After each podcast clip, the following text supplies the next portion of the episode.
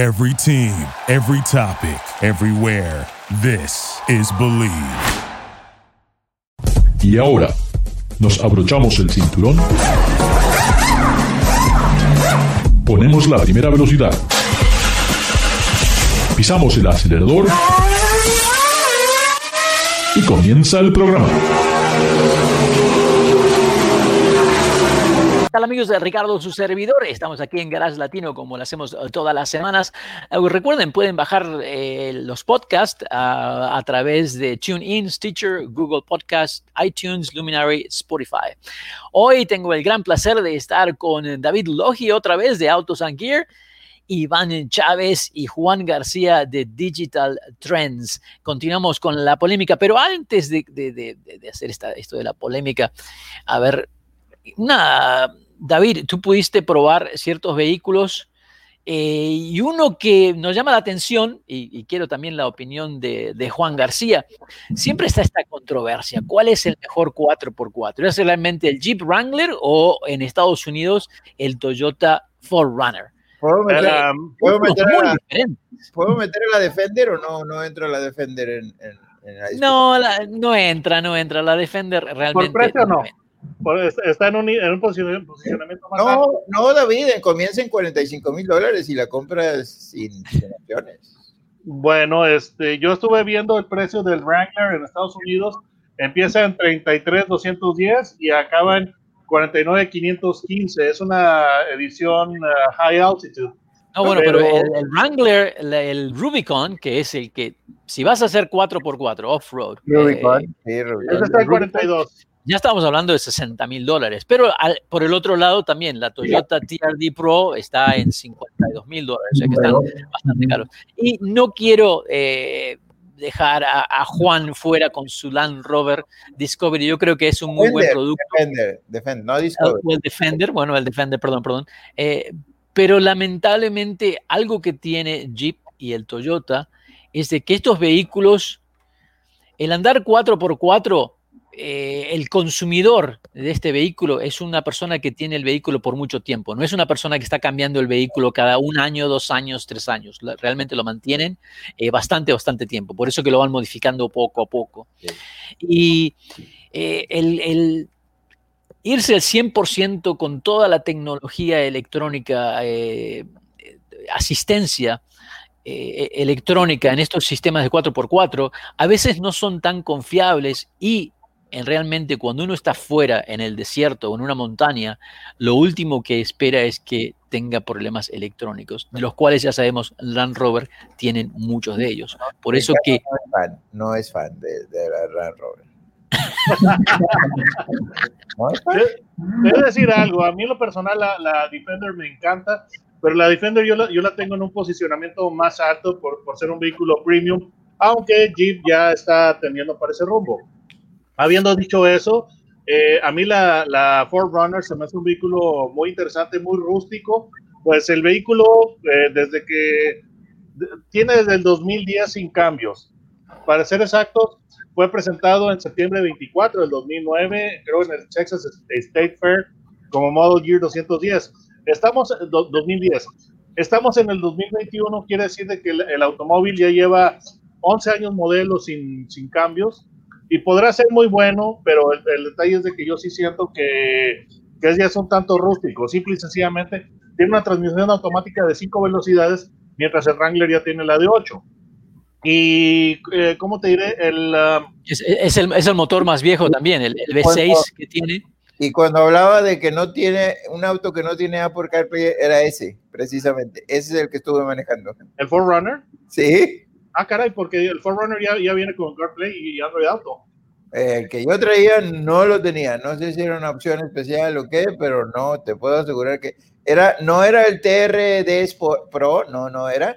Era una versión Adventure, que era una versión especial. Ahora, tan especial, ¿te gustó, Juan? Eh, la verdad, para, o sea, Sí, David tiene razón en todo lo que dice. Eh, y es, es un algo que, que, me decía un amigo, es que el vehículo no ha cambiado. No, yo, yo traía la versión 2021, ¿no? No ha cambiado absolutamente nada. Pero alguna vez platiqué con un, ejecutivo de Toyota y le dije, ¿por qué no la cambian? ¿Por qué no dan un refresh? Y, y la respuesta fue tajante, se sigue vendiendo tal cual.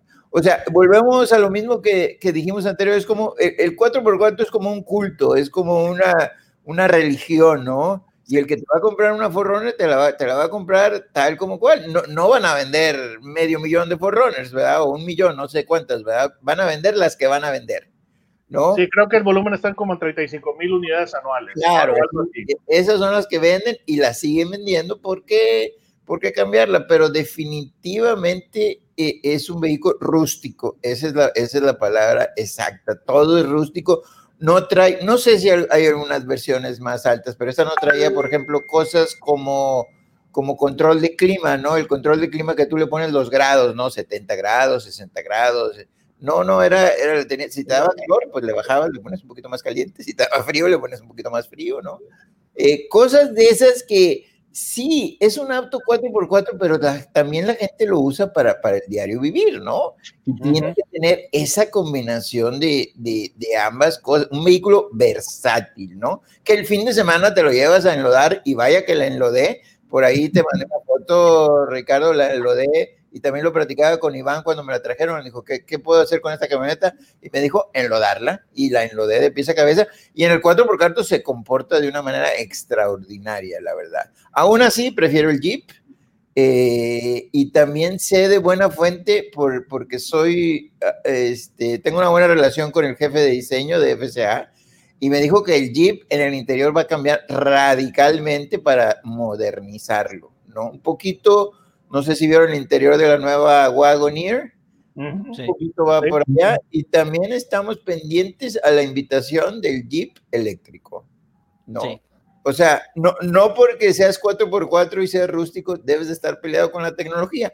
Es verdad lo que dice Ricardo, demasiada tecnología. O sea, la, la Defender le picas un botón y, y te, hace, eh, te hace todo, ¿no? Te hace todo y ya está. No tienes que hacer nada. Que, que que cuatro alta, que cuatro baja, que, que dos alta, nada, nada. Todo lo hace electrónicamente, lo hace una computadora y tú solo, tú solo vas, que de, control de descenso y todo, ¿verdad?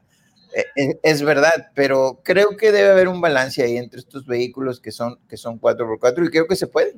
Yo Iván, creo. Iván, ¿tú qué dices? ¿El Jeep Wrangler o, o el Forerunner? Hijo, depende de la necesidad ahí del, del consumidor. Sí me gusta lo que ha estado ofreciendo el Forerunner a pesar del antiquísimo de, de, su configuración con el V6 ese de 4 litros que consume combustible como si lo regalaran. Pero sí, esa receta 4x4 les, les, funciona. Basta ver con Lada en Rusia lo que hizo Suzuki con el Jimny. Son vehículos que en 50 años tienen cuatro generaciones y Toyota se está aprovechando de eso. Si haces bien, ¿para qué cambiarlo? Entonces creo que el, probablemente el Forerunner, a pesar de todas las deficiencias, sigue estando bien balanceado, por eso se sigue vendiendo. Sí, yo creo que en en mi experiencia al probar ambos, ¿no? El Wrangler y, y, el y en sí eh, pasa lo mismo con, con, con, con la Tacoma 4x4. Eh, el, de la manera que está que la ingeniería cómo han eh, tratado de desarrollar la suspensión es totalmente diferente. Y el Jeep se siente muy suave, tiene mucha articulación y se siente muy suave en el ripio cuando hay pozos grandes. Y la Toyota se siente dura, claro, dura porque aguanta, pero es, es mucho, mucho, es casi como que rebota. En, es más, una vez a mí me pasó que rebotó, directamente rebotó en, en, en, un, en un, bache muy grande. Este, y cuando rebotó, bueno, yo no estaba preparado para eso, ¿no? Eh, pero ambas eh, tienen características diferentes, pero es muy difícil decir cuál es la mejor de estas dos. Realmente eh, ambos, tanto Jeep como, como, Toyota, saben que no tienen que hacer muchos cambios. No hay mucho más que se puede mejorar en los 4x4, creo, hoy en día. Y el consumo, comodidad, todas esas cosas son una cosa secundaria. Lo, lo, más importante es que puedan avanzar. Para que tengan una idea, me estaba dando un promedio de 9 millas por galón. Que wow. Es, que es horrible, ¿no? O sea, ¿qué, ¿qué, es esto, no? En un viaje, en un viaje de seis horas me tuve que parar dos veces a llenar el tanque. Eh, tú sabes que tiene marchas, ¿verdad? No, o sea, no, no, no tienes que andar en, en low. Lo traía en automático. Low, eso no es para andar en la autopista, ¿eh? En automático, en, en, en eh, este, en, en, dos, en dos, en second, dos, dos hay. Nueve millas nada más, no puede ser. Luego rendimiento de combustible. Ponle 10, ponle 10, 9.9, 9.8, ponle 10, pero es, es, es, patético, ¿no? Casi el mismo consumo que el Rubicon 392 con los 470 caballos, o sea, 9 millas por galón es, es muy bajo. La verdad, la verdad, es que, como dice Iván, tendría que tener una pipa de, de combustible atrás, ¿no? Para que, para que lo fuera rellenando, ¿no? Eh, y la verdad, la verdad, o sea, no, no es, eh, tendría que ser un vehículo como un segundo vehículo, tercer vehículo, no un vehículo que uses nada más para, para, para el off-road, excelente. Pero para el día al día sí creo que, que la Jeep eh, se lo lleva por esa versatilidad de la, de la que hablamos, ¿no? Yo en lo personal pienso que yo me iría por el Jeep, pero hay un punto, hay un atractivo muy importante con el, uh, con el, con el, el Ford Runner y es la confiabilidad de Toyota, porque es, es, un vehículo que realmente no, no se supone que te deba dar problemas. Entonces la, la confiabilidad pienso que es un punto muy fuerte. Es Habiendo dicho eso, yo en lo personal eh, prefiero el Wrangler porque es más capaz y además tiene más variedad en cuanto a lo que es este, motorizaciones, porque está el V6, el uh, Pentastar, tiene un turbo diésel, tiene un este, dos cilindros, este, digo, dos litros, cuatro cilindros turbo, y además, eh, vaya, yo pienso que lo que le está afectando a, a, la Ford Runner es la antigüedad que tiene, porque ya no, ya no tiene eh, algunos artículos de eh, dispositivos de seguridad que, que tiene el, el Wrangler, por ejemplo, eso de blind spot monitoring, que, este, que, tiene, que tienen los Wranglers, el, la Forerunner no, no, no lo tiene. Entonces, va a llegar un, un, momento en el cual el Wrangler lo van a tener que retirar porque ya no va a poder cumplir con las, eh, con las leyes o los requerimientos de eh, eh, impacto lateral y todo ese tipo de cosas. Entonces, llegará un momento en que ya no lo, ya no lo, pueda, ya no pueda cumplir y lo van a tener que retirar. Otra ventaja del Wrangler es que hay mucho aftermarket, ¿eh? es increíble uh. el aftermarket que es para que la puedas customizar a tu gusto, aunque algunos manufactureros se están metiendo en ese mercado para te quieren vender la camioneta tal como tú la quieres, ¿no? Uh -huh. eh, bueno, la camioneta que todavía la comparación que tenemos que hacer, que no la hemos podido hacer debido a la situación este, de salubridad en la cual estamos, es la Ford Bronco nueva. Sí. Sería pero, sí, pero es, es, una, digo, con todo respeto para los de Ford, es, es una falta de seriedad, ¿no? Aparte, aparte quisieron echar la culpa a los mexicanos. Dijeron que por la planta de Hermosillo, que por la planta de Hermosillo no, no, no, no, no va a poder salir hasta, hasta septiembre, agosto, no sé cuándo, ¿no? Amigos, amigas, seguimos aquí con David Loge de Autos Anguier, Juan García Digital Trends y también Iván Chávez. Recuerden, este, Garage Latino nos pueden encontrar en Facebook, en uh, garagelatino.com, Twitter y pueden bajar este podcast para sus amigos. Recuérdenlo a través de TuneIn, Stitcher, Google Podcast, iTunes, Luminary, Spotify y iHeartRadio. Ya regresamos.